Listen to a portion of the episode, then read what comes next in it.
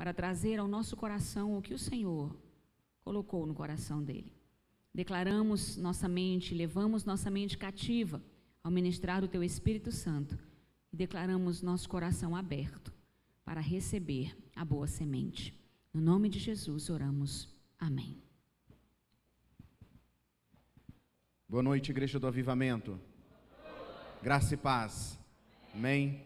É, ainda na fala da Grazi, é, eu louvo a Deus pela vida do França, da Grazi, pela oportunidade que eles estão tendo diariamente de serem instrumentos de Deus na vida do Miguel e tem estendido a outras famílias, não está ficando apenas, apenas com eles. E eu louvo a Deus por isso, viu? França, Grazi, Miguel é meu companheiro. Se quiser achar uma briga, é só chegar e brigar lá, falar alguma coisa de mim para o Miguel, né? O Miguel é o meu guarda-costa, né? O Miguel é um, uma graça. E, e é interessante, momentos como este, como eu disse semana passada, a igreja do Senhor Jesus, ela precisa ser mais comunidade e menos religiosa. Não tira não, Mateus, estava beleza aqui, tá? é, nós precisamos disso. Ir à comunidade, olhar a necessidade, ser resposta em todas as áreas. Nós temos aqui profissionais de muitas áreas e eu creio que Deus tem algo além de ser apenas é, uma comunidade religiosa. Deus quer que a gente seja resposta nessa cidade, nesse estado e nas nações. Amém? Eu creio nisso, então pense sobre isso e se coloque à disposição a, a Cleide, ela estaria falando também hoje à noite, porque a Cleide trabalha com esse é, grupo de pessoas, né?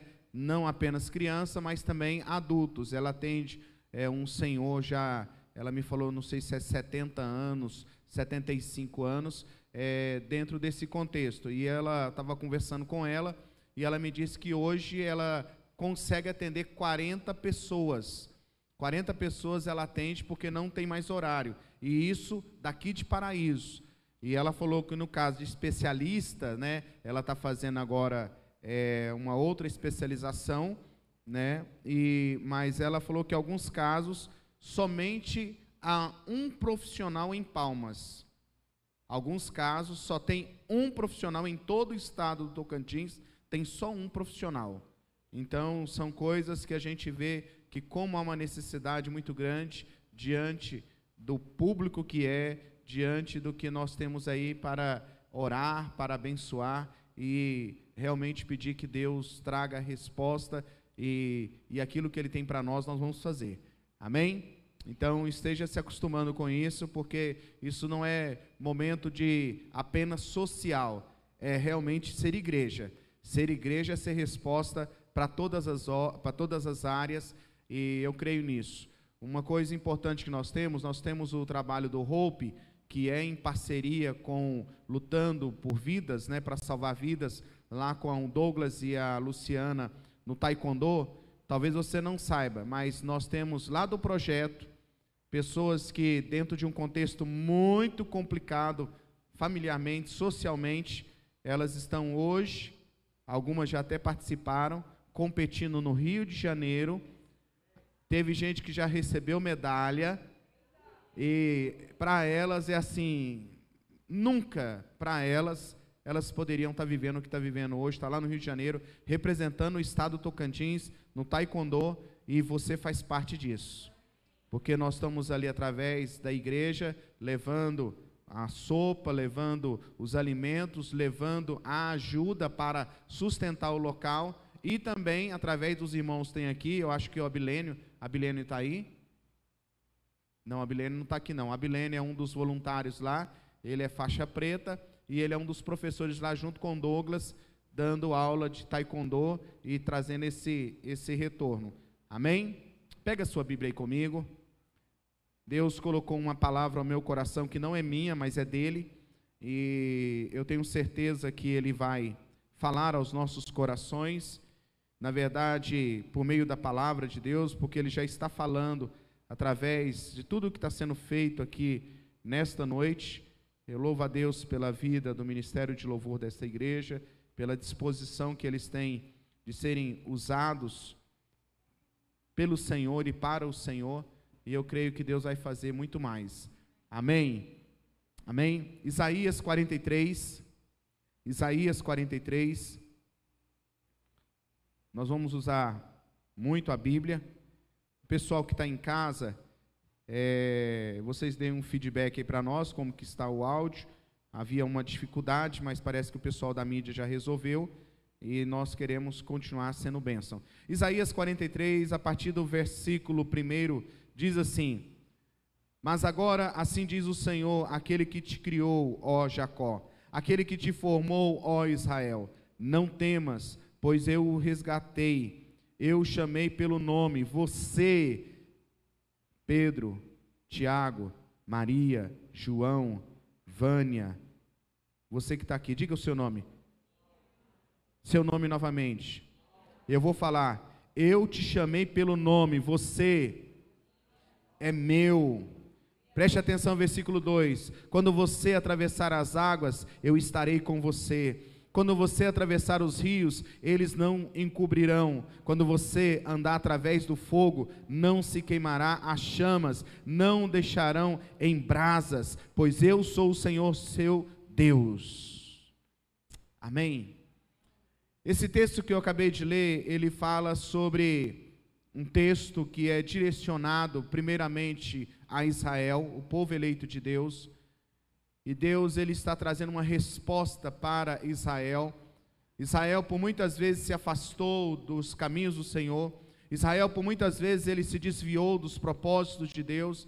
E Deus sempre ele vem pelas escrituras trazendo essa verdade que os homens podem quebrar as alianças, mas Deus nunca quebra a sua aliança. Deus ele vela em cumprir a sua promessa. E Deus ele está falando para Israel aqui, ó, Israel, eu tenho uma promessa para você. Eu tenho um propósito para com sua vida. Eu tenho algo para você que eu desejo cumprir esse algo na sua vida. E ele vai falar para Israel sobre, primeiramente no capítulo é, 42, ele vai falar sobre a cegueira. E ele vai falar é, é, bem direto sobre o que essa cigarra causou, e ele vai dizer que ele não abandonou, mas que ele quer se relacionar, ele quer cuidar, ele quer é, é, amparar, ele quer conduzir. Meu irmão, se tem uma coisa que Deus quer de nós, não é nos manipular, mas Ele quer nos conduzir, Ele quer nos dirigir, Ele quer dar uma palavra de vida eterna, uma palavra de vida para nós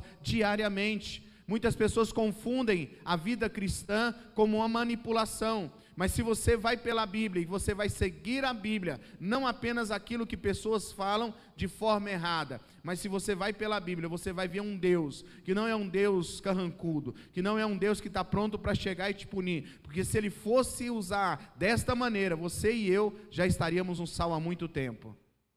Quem está comigo? Fica tranquilo, está só começando. É, irmãos, porque se fosse pela sua atitude, pela sua prática, pelo seu coração, você e eu já estaríamos consumidos. Mas Deus, ele é misericordioso, e ele é tão misericordioso que as misericórdias dele são a causa de nós não sermos consumidos. É a misericórdia de Deus que se renova a cada manhã e ela vem trazendo vida para nós, esperança e vem dando um norte diariamente. Deus não te obriga a caminhar no caminho que Ele tem para você, mas Ele não vai deixar de te dar direção.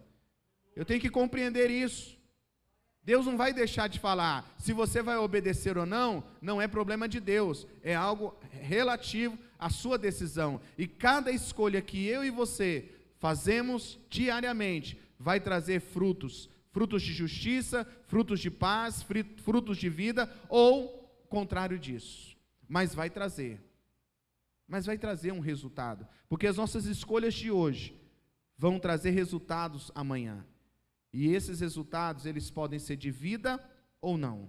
Por isso que Deus falou para Israel, o povo eleito, falou assim, ó, eu aconselho a vocês, eu coloco diante de vocês a morte e a vida, a bênção e a maldição. Mas eu quero dizer algo para vocês: escolha a vida e viva.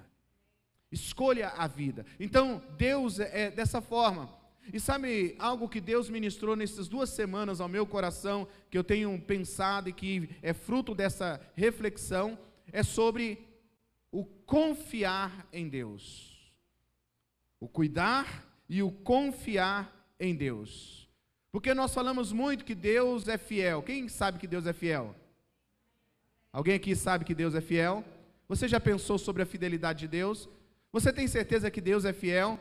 Mas quantos, não precisa levantar a mão, mas quantos aqui já passaram por aquele momento que duvidaram no seu coração desse cuidado de Deus? Quantos aqui podem ter coragem, mas não precisa levantar a mão, mas que podem ter coragem de dizer assim: parece que Deus me abandonou, parece que Deus não está vendo a minha angústia, parece que Deus ele não está vendo o que eu estou passando, parece que Deus ele não cuida do jeito que é falado na igreja, parece que Deus não cuida como é falado aí nos grupos familiares, parece que Deus não é aquele que eu vejo nos filmes, parece que eu, eu entro em cada situação, eu enfrento cada adversidade.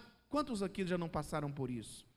Quantos aqui já até mesmo esfriaram espiritualmente, porque as suas vontades não foram feitas no seu tempo, não no tempo de Deus. Quantos aqui já muitas vezes entrou por situações bem adversas e chegou e às vezes não falou, porque às vezes a gente fica com medo de, falar para os outros, mas a gente pensa, olha assim, mas por que, que eu estou passando por isso?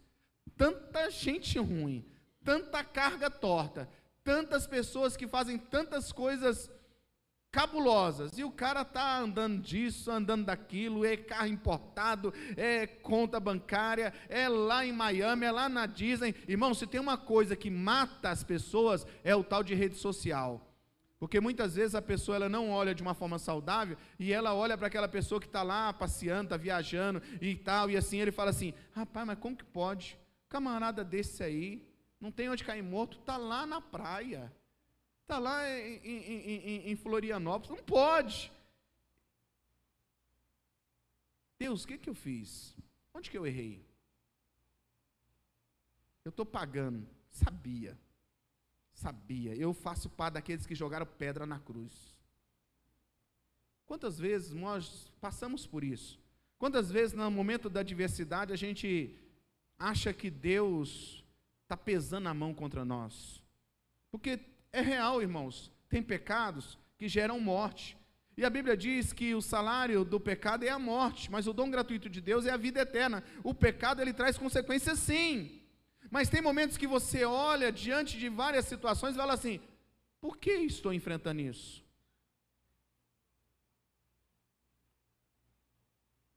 E quantas vezes nós já não fomos testados em apenas confiar no cuidado de Deus, na provisão de Deus. E a mensagem dessa noite é sobre isso. Eu quero falar um pouco sobre esse confiar em Deus. Eu quero falar um pouco sobre esse esse essa pequena palavra que tem uma expressão tão grande e é um convite para nós diariamente e que a Bíblia fala de Antigo Testamento e Novo Testamento sobre o Senhor nos convidando a confiar nele em todo e em qualquer situação. A confiar nele em todo o tempo e em qualquer situação.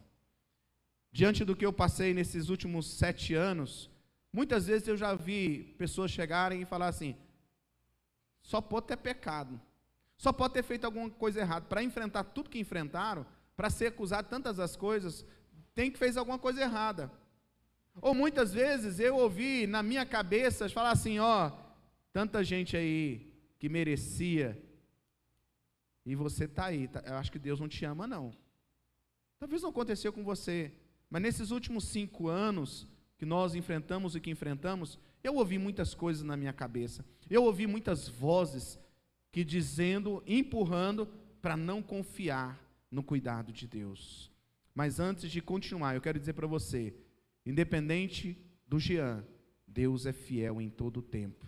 E é nele que eu confiei. E é por causa desta confiança que eu posso estar aqui hoje à noite dizendo que o meu redentor vive para todo o sempre. Amém. É nisso, irmãos. É nos apoiar nessa confiança, onde você não depende de arrepios, onde você não depende de soluções imediatas, mas onde você depende totalmente dessa certeza no coração que Ele está com você. E eu quero falar sobre isso. Então, primeira coisa, confiar não é sinônimo de não enfrentar medo e situações adversas. O texto próprio que eu acabei de ler aqui, como texto base para a nossa reflexão, Deus está falando assim: olha, você pode enfrentar águas, você pode atravessar essas águas, você pode até essa água tentar submergir você, você pode até essa água querer encobrir você, você pode até enfrentar situações de fogo, que podem até esquentar, mas saiba de uma coisa: eu estarei com você eu estarei com você. Que, sabe o que a Bíblia está dizendo? Que as situações adversas vão vir, que as situações complicadas podem chegar até a nossa casa, porque nós estamos sujeitos à maldade deste mundo, nós estamos sujeitos a propósitos de Deus que muitas vezes nós não entendemos, mas em todas essas situações, Deus é real, Deus é presente, Deus é fiel em toda o seu caminhar, ministrar na nossa vida. Ele está dizendo, ó, confiar independente das circunstâncias ou situações. Você vê isso no Salmo 23. Salmo 23 começa como? Mais forte. O Salmo 23 começa como? Aleluia! Sabe o que, é que o Salmo está dizendo? Que o Senhor, olha como profundo, irmãos, que o Senhor é o meu pastor. E o que? É profundo demais, irmãos. Mas sabe de uma coisa que esse salmo também diz? Ainda que eu ande pelo vale da sombra da morte. Sabe o que ele está dizendo? Que você pode andar pelo vale da sombra da morte. Ele é aquele que te sustenta, é aquele que traz provisão mas ele também diz que você pode passar pelo vale da sombra da morte. Mas sabe de uma coisa que o texto também fala? Mesmo assim, se eu passar pelo vale da sombra da morte, o que, que vai acontecer? Não temerei mal algum, o quê?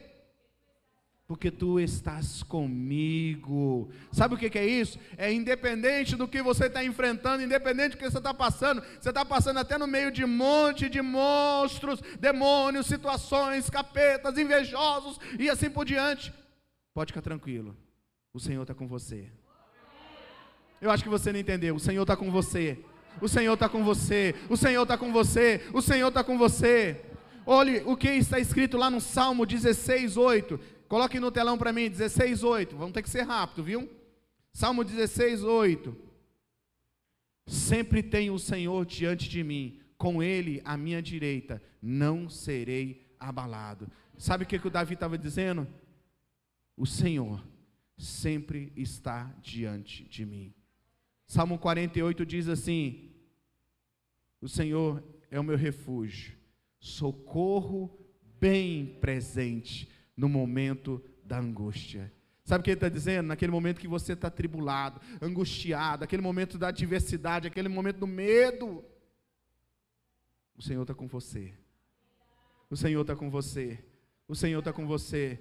Sabe o que, é que o inimigo vai sobrar no seu ouvido? Que você, Deus te abandonou. Sabe o que, é que o inimigo vai soprar no seu ouvido? Que não vale a pena servir a Ele. Sabe o que, é que o inimigo vai soprar no seu ouvido? E agora, o que, que você vai fazer? Sabe o que você vai fazer? Confiar no Senhor.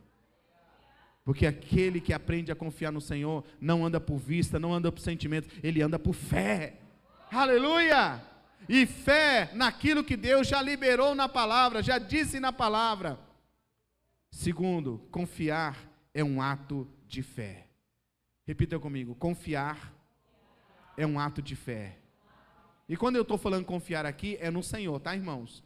Confiar é um ato de fé. Salmo 37, versículo 5, diz o quê? 37, entrega o teu caminho ao Senhor, confia nele, e ele agirá. Em algumas versões, e o mais ele fará. Irmãos, quantos homens tem aqui que eles dizem que confiam no Senhor, mas sempre puxam o cartão de crédito. Quantos estão aqui que muitas vezes dizem, não, eu confio em Deus, mas todavia qualquer tem um plano B. Irmão, se você aprender a caminhar em fé, Para Deus não precisa de plano B, não. Tem é o plano A, que é a vontade de Deus, que é boa, perfeita e agradável diariamente. Irmãos, nós não podemos andar para o plano B, C ou D. Nós precisamos andar pela vontade de Deus, que é fiel. Confiar é ato de fé. Salmo 20, versículo 7, diz assim: Alguns confiam em carros e outros em cavalos, mas nós, a igreja,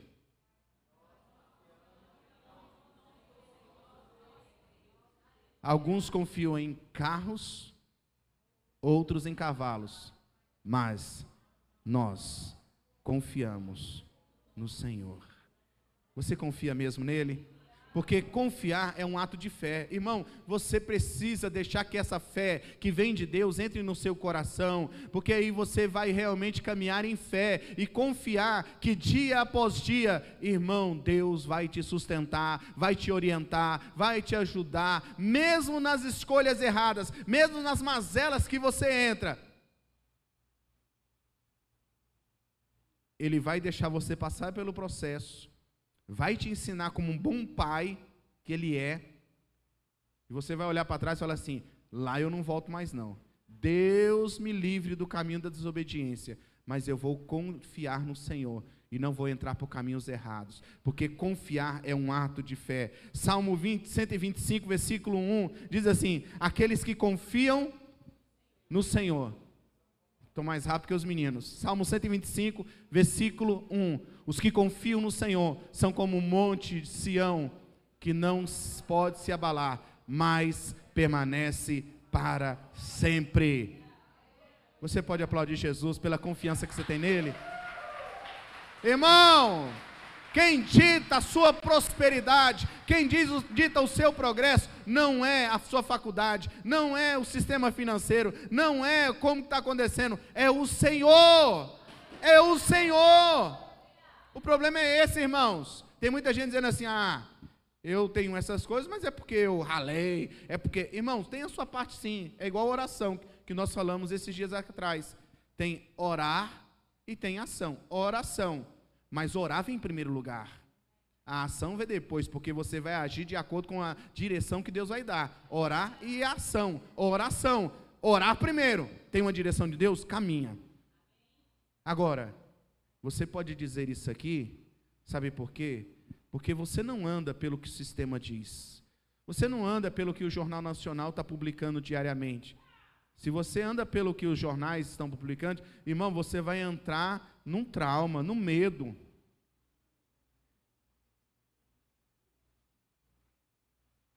Mas se você anda pela palavra de Deus, você tem uma certeza: que Ele vai te sustentar que Ele vai te sustentar.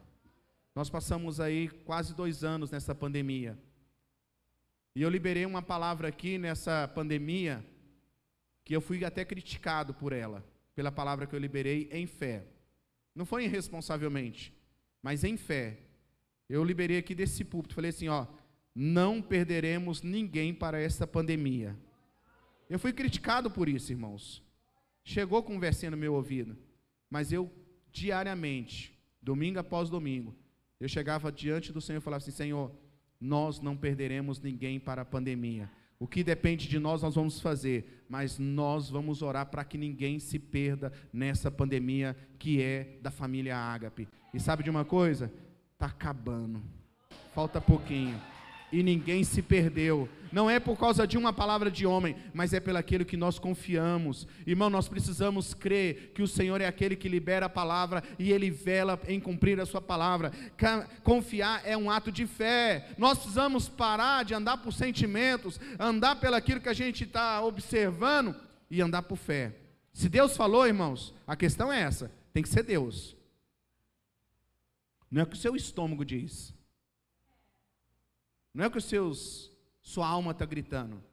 É o que o Senhor está falando. Agora, para você ouvir o Senhor, você tem que orar. Você tem que desenvolver um relacionamento com Ele. Porque confiar é ato de fé. Como é que você vai confiar em alguém que você não tem intimidade? Como é que você vai confiar em alguém que você não desenvolve intimidade? Porque quanto mais você é transparente, quanto mais você chega-se a Deus, quanto mais você realmente entrega tudo para o Senhor, aí você vai conhecendo o coração de Deus. Porque Saul, quando pecou, a preocupação de Saul era diante das pessoas. Não, Samuel, vamos lá. O oh, que isso, Samuel? O que, que vão falar o povo? Samuel, o que, que vão falar? Mas Davi, quando ele foi descoberto no pecado dele, ele chegou diante do Senhor: Senhor, tem misericórdia de mim, purifica-me como o isopor. Purifica-me, Senhor, purifica-me, tem misericórdia de mim, não retires de mim a alegria da tua salvação. Pequei contra ti, tão somente contra ti pequei. Sabe qual era a preocupação de Davi? Quando ele foi ali confrontado, era de estar bem com o Senhor e não perder a intimidade que ele tinha perdido. Que ele se deixou levar. Confiar no Senhor é um ato de fé.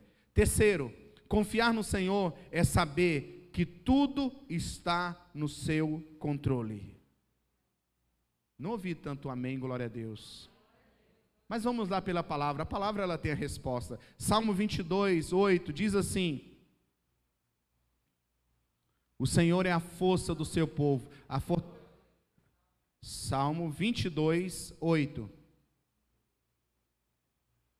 Recorra ao Senhor que o Senhor liberte, que ele o livre, já que lhe quer bem. Recorra ao Senhor. Salmo 47. Salmo 47, versículo 7. Pois Deus é o Rei de toda a terra, cantem louvores com harmonia e arte. Isaías 9, versículo 6. Porque um menino nos nasceu, um filho nos foi dado, e o seu governo está e o governo está sobre os seus ombros, e ele será chamado maravilhoso, conselheiro, Deus poderoso, Pai eterno, príncipe da paz. Sabe o que, que esses textos falam? Sobre o governo de Deus sobre a terra. Irmãos, a Bíblia diz que nenhuma é, é, fio de cabelo cai da sua cabeça que não sai, que não está fora da consciência, do saber de Deus. A Bíblia diz que Deus sabe de todas as coisas. Antes de você sair a palavra da sua boca, Ele já sabe. Sabe por quê? A Bíblia diz que Ele mede o universo com o quê?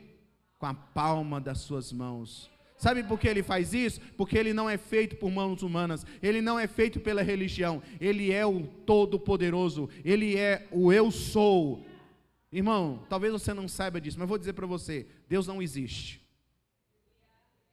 Deus não existe. Ele é. Deus é. Porque o Deus que existe é o que a religião produz, é que os manipuladores produzem. Mas o Deus da Bíblia, ele nunca disse assim: ó, eu fui criado por alguém, foi de uma explosão. Não, eu sou eterno. Não tenho começo e nem fim. Eu sou. Quando Moisés está ali no diálogo com ele, e aí, o que, que eu falo para o povo lá? O que, que eu falo? Diga a eles: o eu sou enviou a você. O eu sou. E Deus, irmãos, tem o controle de todas as coisas. Sabe por que você está vivo? É porque Deus, ele tem um plano na sua vida. Sabe por que você está ouvindo essa mensagem? é porque Deus te ama. E Ele quer que você pare de confiar em você e confie nele. Porque a Bíblia diz: Maldito o homem que confia no homem. E esse homem não está falando no companheiro do lado, está falando em si mesmo. O nosso problema é esse. Por isso que nós precisamos saber que Deus está no controle. Irmãos, Deus não foi pego de surpresa nessa pandemia. Ele já sabia de tudo. Ele sabia. E a pandemia não veio para roubar nossa fé, a pandemia veio para revelar como muitos de nós estávamos diante do Senhor.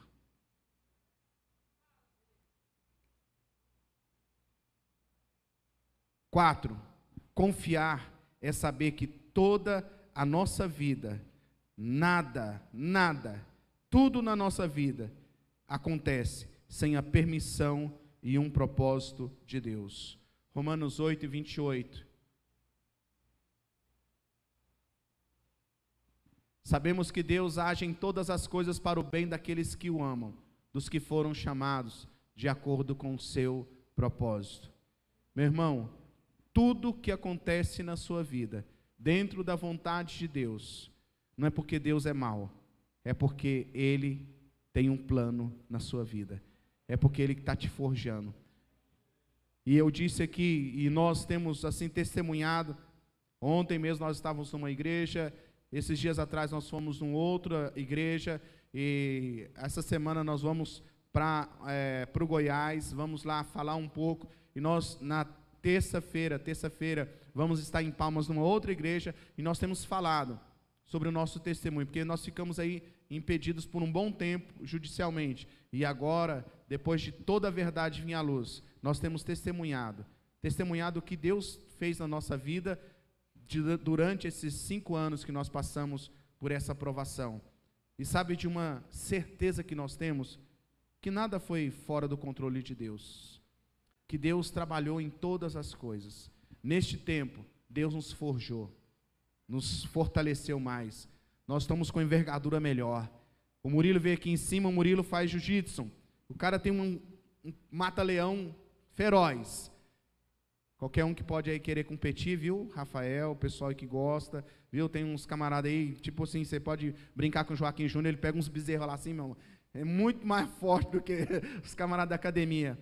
Mas sabe de uma coisa? Durante esse tempo todo, nós podemos dizer que todas as coisas cooperam para o bem daqueles que amam a Deus.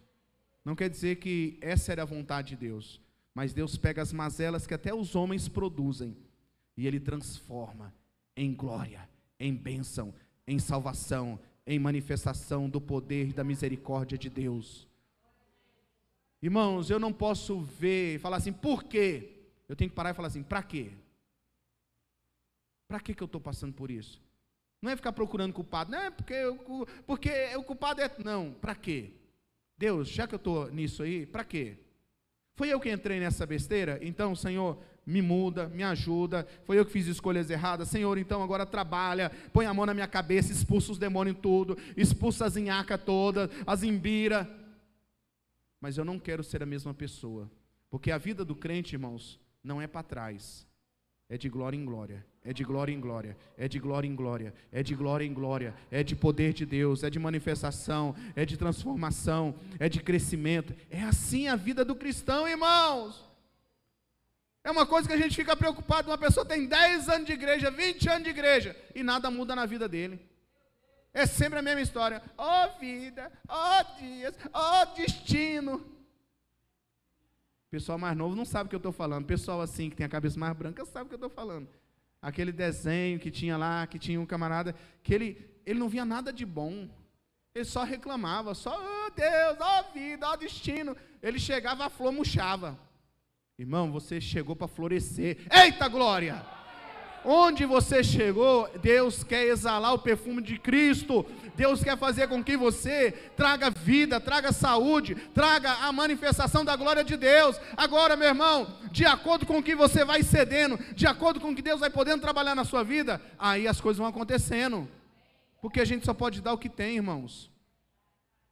Eu seria totalmente sem autoridade de estar aqui à frente falando de uma coisa de ter que ter perseverança, de aguentar humilhação, de aguentar traição, de aguentar situações bem adversas no dia a dia, se a gente não tivesse sido aprovado.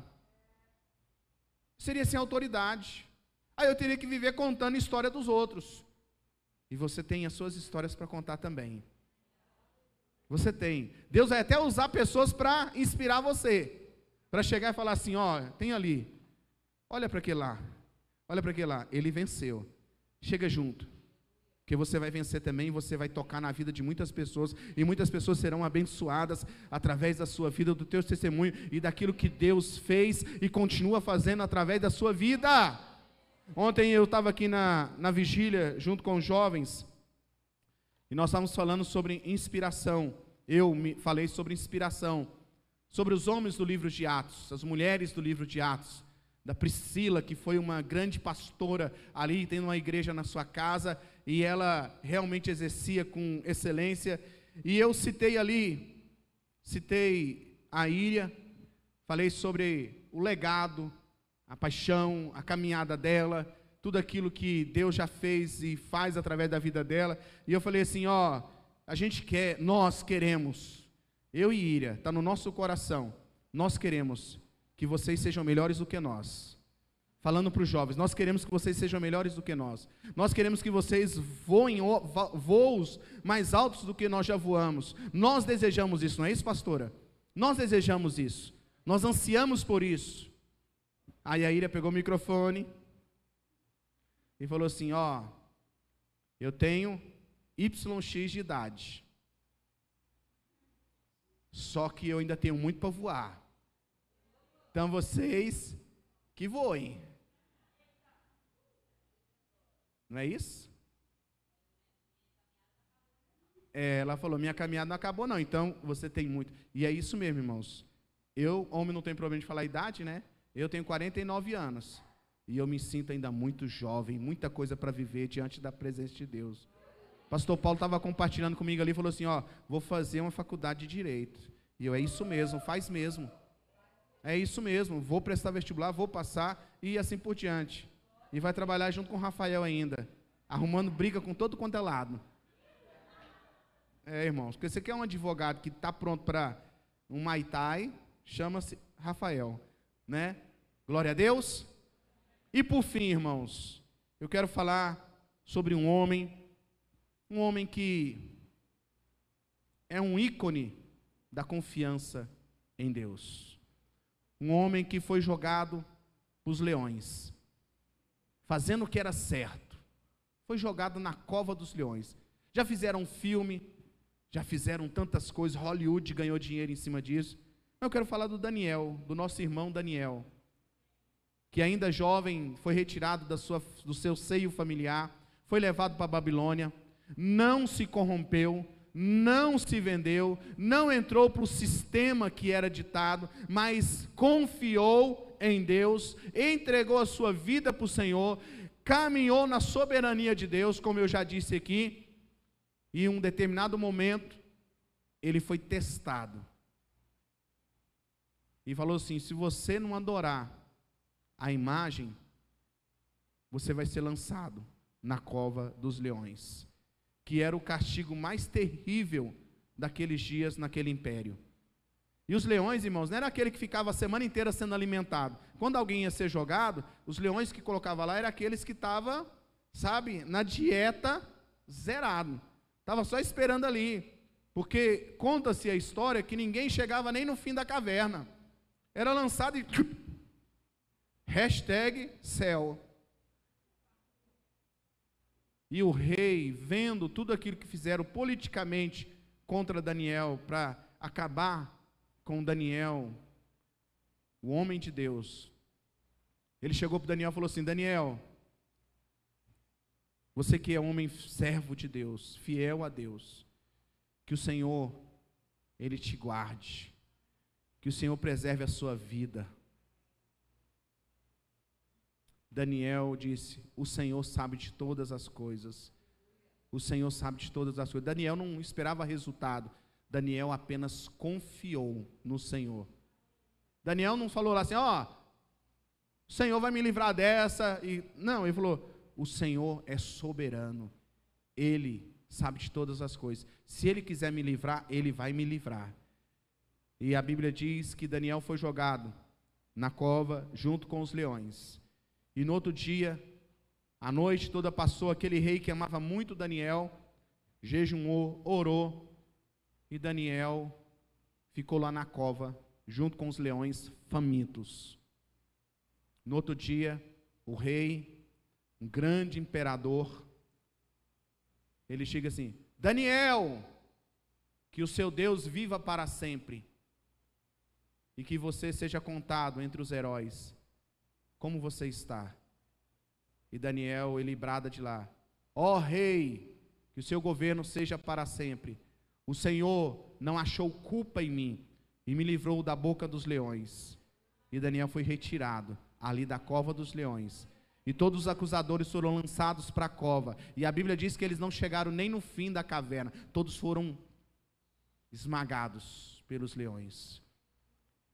Outros que foram andavam junto com Daniel, porque irmãos, querendo ou não, com quem você anda, vai refletir. As escolhas que você faz para caminhar vai refletir no seu dia a dia. Daniel tinha mais três companheiros: Sadraque, Mesaque e Abidinego. Eles viam essa vida de Daniel, mas num determinado momento eles foram provados no fogo, foram lançados na fornalha. E o rei daquele tempo, ele disse assim: E agora? Quero ver quem vai te livrar. E Sadraque, Mesaque, Abidinego disseram assim: Fica tu sabendo, ó rei, se o Senhor vai nos livrar ou não, cabe a ele. Mas nós não nos prostaremos, nós não nos curvaremos diante de outro Deus. O Senhor é soberano, nós vamos confiar nele. E a Bíblia diz que eles foram jogados. Os homens que foram jogar, os três, queimaram, morreram. Mas Sadraque, Mesaque, Abednego, eles foram ali, estavam com o seu chapéu, eu acho que eles eram assim, raiz, ali, sapateando no meio do fogo, tranquilo, caminhando. Tinha nenhum crente meia boca lá, tudo crente. Mas eles andando, para cá, para lá. O rei olhou, não sei como que era, como que era a, a, a maneira que era feito, mas ele olhou e falou assim: Uai, mas nós não jogamos três? É, o rei, foi três. Tinha uns outros, mas os outros queimaram. Mas eu estou vendo quatro. E o outro que eu estou vendo lá é semelhante ao filho do homem. Sabe o que estava dizendo as escrituras? O que, que a escritura está dizendo? Que o Senhor, mesmo que você seja lançado no fogo, se você estiver dentro da vontade de Deus e confiar no Senhor, Ele vai estar contigo lá. Perguntaram para João Paulo II, o Papa, onde estava Deus no Holocausto? Onde estava Deus em tanta barbaridade que fizeram contra o povo judeu? Onde estava? Onde estava Deus? E o Papa respondeu para todos aqueles que estavam interrogando a ele, querendo colocar a fé à prova. Ele disse assim: Deus estava lá nos campos nazistas, estava lá junto com o seu povo, estava lá junto com eles, sustentando eles, não deixando que eles esmurecessem, mas que eles permanecessem firmes, para não deixar que a nação de Israel se perdesse. E sabe de uma coisa? Israel hoje é uma das maiores nações do mundo. Sabe por quê? Porque Israel aprendeu a confiar no Senhor, o seu Deus. Quero encerrar de verdade essa mensagem. Você confia em Deus? Você já entregou a sua vida para esse Deus todo-poderoso? Ou você é aquele tipo de pessoa que tá, confia em Deus só quando veio no final de semana na igreja? Ou você é aquele tipo de pessoa que quando você levanta, você tem a coragem de dizer assim: Senhor, eu entrego o meu caminho ao Senhor, eu confio no Senhor, e eu sei que o mais o Senhor vai fazer. Senhor, eu não faço nada sem antes consultar a Ti, sem antes ter uma direção do Senhor. Será se você é aquele tipo de pessoa que está entrando por um caminho de desconfiar de tudo? Depende do seu ponto de vista. Hoje é assim, irmãos, depende do seu ponto de vista. Falando sobre fé, é o ponto de vista de Deus e os outros pontos de vista. Você pode escolher o ponto de vista. Eu não quero que você olhe pelo ponto de vista do pastor Jean, mas eu quero que você aprenda a olhar pelo ponto de vista de Deus. Aprenda a ter intimidade com o Senhor pelas Escrituras. Ouvir o Senhor a cada dia. Confiar nele.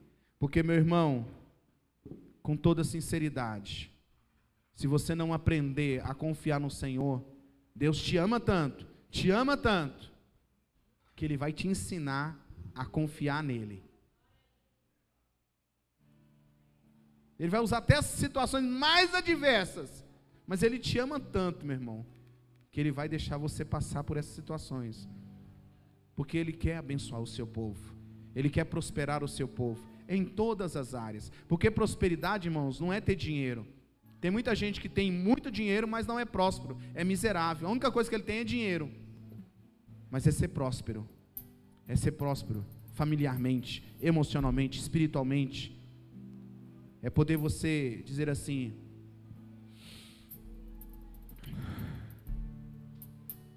O Senhor está comigo.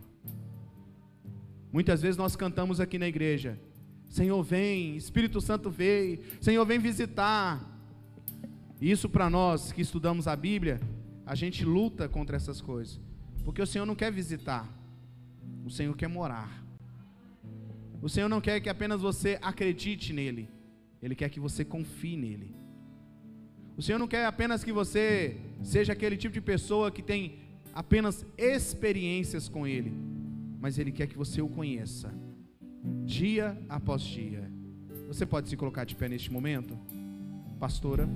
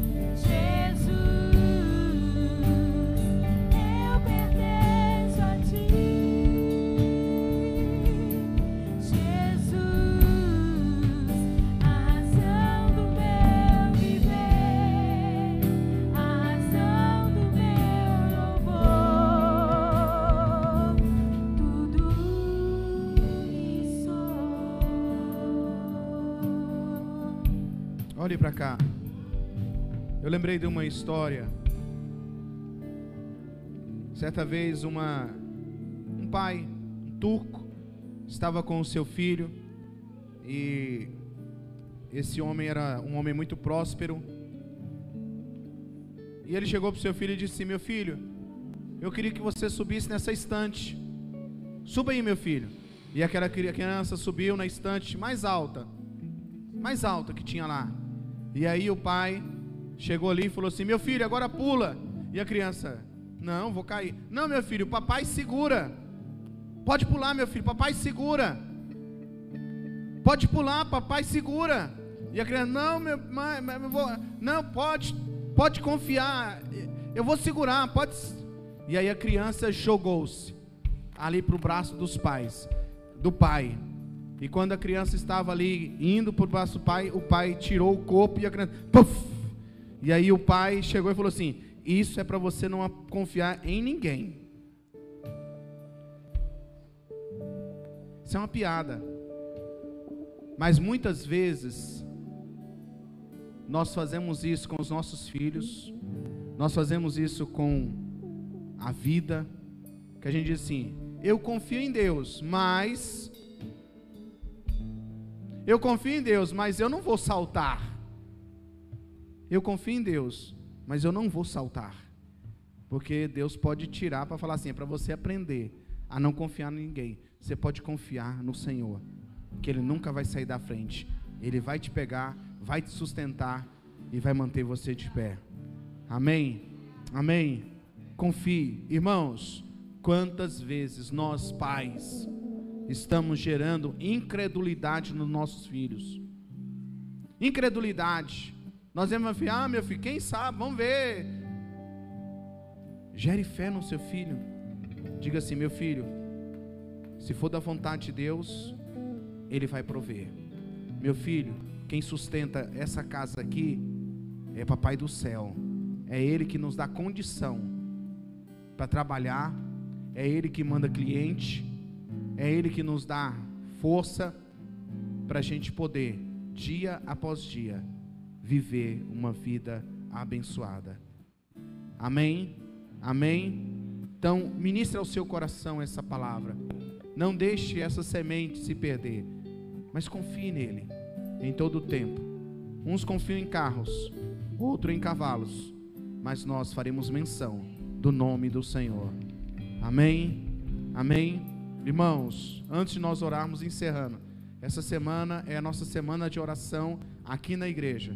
Pastor Paulo está assumindo esses dias que nós vamos estar fora. Pastor Paulo vai estar à frente da igreja e amanhã, 6 horas, das 6 às 6 e 30, nós estaremos aqui sob a liderança do Pastor Paulo, orando pelas famílias, orando pela nossa cidade. Quem já veio na oração de manhã?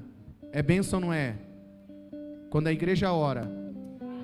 Quando a igreja ora. Então, saia do conforto e venha orar. Se você pode, faça isso. Que o Senhor vai surpreender você a cada dia. Nós não oramos para ter benefício. Nós oramos para ter direção de Deus. Amém? Faça assim com a mão. Que o Senhor te abençoe. Que o Senhor te guarde que o Senhor faça resplandecer o seu rosto sobre você.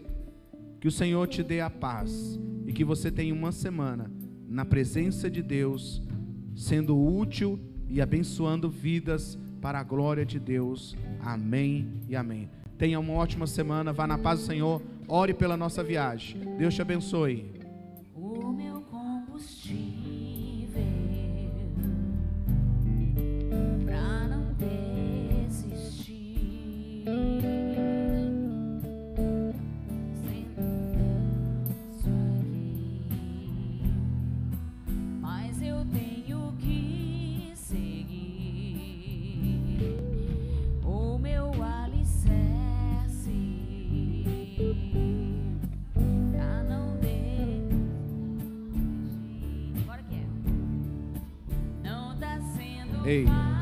Quero pedir os diáconos para ajudar a fechar a igreja. Os diáconos ajudar a fechar a igreja, as salas, por favor.